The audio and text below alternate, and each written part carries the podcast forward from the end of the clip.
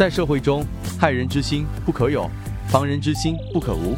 在生活工作中，尤其是职场官场里，谁都不想担事，你可能就会遇到小人的陷害，成为替罪羔羊，让你的阳光生活蒙上一层阴影。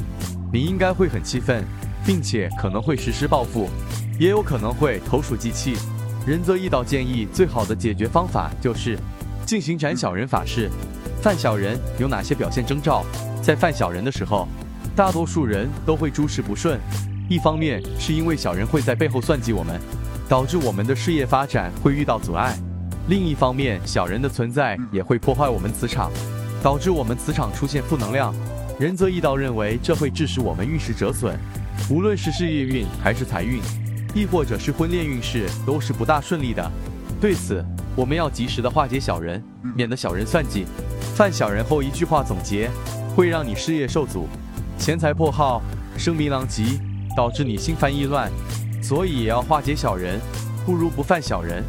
如果职场中或命中犯小人，那没办法，化解小人最好的方法是通过仁则义。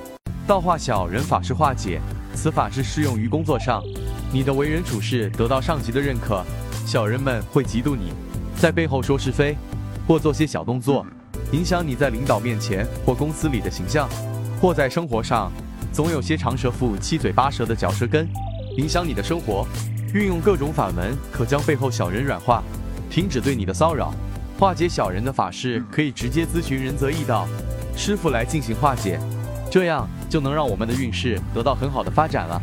认清小人，同时也要懂得如何相处，不得罪他们，保持距离，小心说话。